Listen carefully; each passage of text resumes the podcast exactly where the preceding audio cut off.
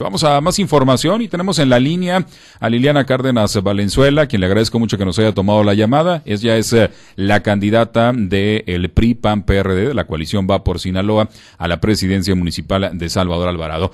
Liliana, muchas gracias por tomar la llamada. Buenos días.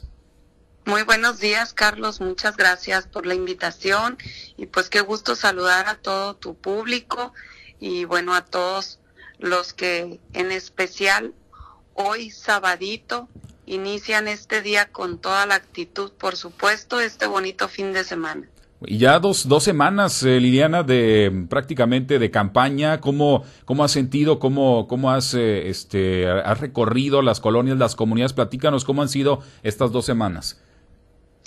Fíjate que han sido dos semanas muy intensas, de mucho contacto con la ciudadanía. Hemos recorrido colonias y comunidades me notarán la voz toda un poquito ronca porque ya la traigo un poco ronca de lo que hemos estado platicando, pero contenta, contenta de conocer de primera mano la prioridad de necesidades que tenemos en cada colonia y en cada comunidad a donde he estado asistiendo, que eso es lo importante, porque déjame decirte, los ciudadanos a veces se sorprenden porque si piensan que al llegar el candidato, en este caso, al llegar yo como candidata, pues les voy a, dar muchas eh, palabras, un mensaje. Pero no, lo primero es el saludo y preguntarles qué es lo que están ahorita en orden de prioridad necesitando en su colonia o en su comunidad. Y de ahí partimos para hacer los compromisos eh, reales los compromisos que se puedan hacer y los que puedo cumplir, porque así lo hice la vez pasada, en el 2013, que fui al encuentro de cada uno de ustedes como ciudadanos, como ciudadanas, me comprometí a lo que sabía que podía hacer y hoy lo estoy haciendo en ese sentido y de esa forma, porque no se vale prometer todo para que den el voto y que después no se les cumpla. Eso es lo que me distingue. Y además ya, ya conoces, eh, pues, más o menos cómo es el, pues, eh, el trabajo de gestión y cuáles son las cosas que se pueden cumplir, este, en tres años, porque a veces también eh, tres años es, es, es, poco, Liliana, ¿no? Para, para poder cumplir, pues, todas las expectativas que tiene la ciudadanía. Sí, fíjate, totalmente de acuerdo. Digo, si nos vamos a, a las necesidades que tenemos en, en nuestro municipio, tres años pues realmente son muy pocos, pero se avanza bastante porque así lo demostré del 2014 al 2016 y bueno, pues contenta de ese ejercicio de trabajo, contenta de que la gente se acuerde de todo lo que hicimos y me lo recuerde en los encuentros que estamos teniendo de casa por casa. Y bueno, pues contenta también de hacer nuevos compromisos y que me den la oportunidad de que me den otra vez su voto de confianza. El pavimento sigue siendo una de las necesidades eh, pues eh, que más solicita la ciudadanía. Hemos eh, escuchado también pues el respaldo de Mario Zamora a tu proyecto y a esta posibilidad de incrementar el número de calles que se, se, que pavimentaste en, en, el, el periodo que fuiste presidenta municipal. Así es, ese es el reto, superarme a mí misma en el periodo que tuve por lo exitoso que fue ese periodo. Y bueno, eh, nuestro amigo Mario Zamora ha hecho el compromiso de apoyarnos en este ejercicio que requerimos de más pavimento porque es la principal necesidad que sale en orden de prioridad en la ciudad sobre todo eh, en las comunidades pues son los accesos carreteros y, y, algunas comunidades, claro que sí, que ya están pensando en tener pavimento como la escalera, como Villavenito Juárez Tamazula, que ya es súper muy grande y que ya también necesitamos seguir avanzando. Y bueno, pues vamos a ir de la mano con ese gran proyecto de Mario Zamora y, y bueno, respaldados en la gestión eh, para conseguir más recursos para poder seguir pavimentando. Durante tu primera administración pusiste a Guamúchil en el mapa del turismo, Liana, con eh, la gestión que hiciste para los dos museos y la remodelación de la plazuela municipal. Ahora eh, me tocaba escuchar que estás buscando también, pues, eh, sumar más espacios, embellecerlos y, pues, bueno, incrementar el número de atractivos turísticos que, pues, pudiera tener el municipio con un malecón, por ahí escuchaba, con este la remodelación o la construcción de un parque ahí en la zona conocida como los mezquites, que le dé pues eh, más zonas a, los visitantes para poder visitar en Guamuchi. Así es, Carlos. Mira, son dos espacios muy importantes que tenemos. A mí la vez pasada me quedó pendiente entrarle al proyecto de los mezquites por tiempo, ya no me alcanzó, pero es un espacio que necesitamos rescatar, que para rescatar para nuestras familias, nuestros jóvenes, para los, para los diversos eh, esparcimientos que necesitamos como sociedad.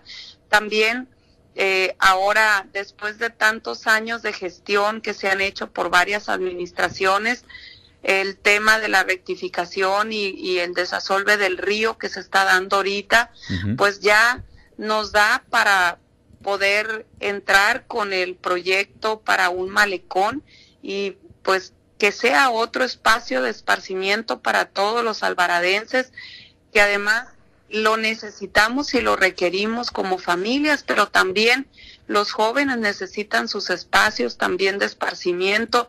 Y por qué no decirlo, tenemos esas dos áreas eh, maravillosas, naturales, y pues eh, solo falta la inversión en buenos proyectos, como lo hicimos, y bien lo dices, con el Museo Pedro Infante, el Museo Regional, el Mirador de la Precio Huelna, la propia plazuela municipal. Y entonces, pues necesitamos seguir trayendo proyectos que le den a nuestro municipio más a dónde visitar a nuestros turistas que queremos seguir trayendo a nuestro municipio porque queremos derrame económica que le ayude a todos nuestros comerciantes, que es muy importante que nuestro comercio se siga fortaleciendo y hay que considerar que todos es todo este circuito que, que estamos proyectando nos dé ese ese plus para nuestro para nosotros poder traer más turistas puedan venir interesados al municipio. Aquí en, en, estos tiempos eh, la transparencia y el uso adecuado de los recursos es eh, importante. Liliana, ¿qué, eh, ¿qué, ¿Qué prioridad le estás dando a esto? Incluso escuchaba también que pretendes hacer pues algunos comités ciudadanos para que estén pendientes de en lo que se va a gastar el dinero en eh, tu administración, en, eh, si la ciudadanía pues te da el respaldo del voto el próximo 6 de junio. Así es, Carlos. Mira, hay algo muy importante, para mí lo fue en el 2014-2016, que fue la administración en la que estuve al frente, que fue la transparencia ese, ese tema es un tema muy demandado por la sociedad. Lo he demandado como sociedad, por supuesto, y como gobierno también. Para mí fue un tema importante y por supuesto que va a seguir siendo un tema muy importante y por eso la propuesta que estoy haciendo de entrar eh, con una propuesta, eh, una iniciativa, un reglamento en cabildo para poder tener dos comités ciudadanos en dos áreas torales de nuestro municipio, como es obras públicas y como lo es eh, la tesorería. Es importante que el ciudadano conozca de, de viva voz a través de este, estos comités ciudadanos que vamos a instaurar nuevos, es una, va a ser una figura nueva, es algo que queremos innovar, innovar de la mano de los ciudadanos para que haya más certidumbre todavía en el manejo del recurso y, en el y las entregas de las obras, eh, que las obras cumplan con la calidad que el ciudadano demanda, requiere y es obligación tanto de gobierno como de el contratista dar esa calidad de obra. Y por supuesto en tesorería la importancia que tiene pues el buen manejo del recurso que sea eh, este, un manejo transparente y que la ciudadanía sepa cuánto ingresa, cuánto sale, en qué se gasta y de qué forma se está gastando. Porque considero, considero yo que algo muy importante que nos caracteriza a las mujeres justamente es la buena administración.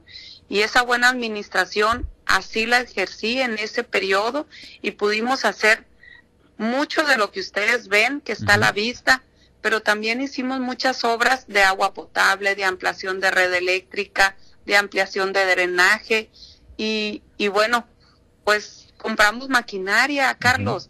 La maquinaria, por ejemplo, tenía el ayuntamiento más de 30 años fácil que no adquiría una maquinaria nueva. Compramos una motoconformadora y una retroexcavadora este y con ahorros, con ahorros propios de que fuimos teniendo año con año y que hoy, bueno, pues han sido y han servido para dar el servicio público en el municipio. Y todo eso valió, recuerdo, un reconocimiento, Liana, que te hicieron ya prácticamente al finalizar tu administración por parte de las autoridades de, de eh, estatales en las que reconocían precisamente el porcentaje más alto en el cumplimiento en el apartado de transparencia eh, para el ayuntamiento de Salvo Alvarado.